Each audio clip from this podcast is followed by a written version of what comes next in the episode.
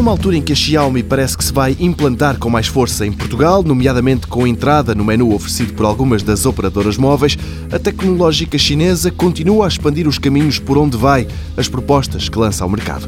Agora são os computadores portáteis para quem se quer dedicar aos jogos. Por enquanto, apenas no mercado chinês. Este chama-se My Gaming Laptop e, como em tudo na Xiaomi, a proposta passa por um desempenho muito interessante a um preço relativamente em conta.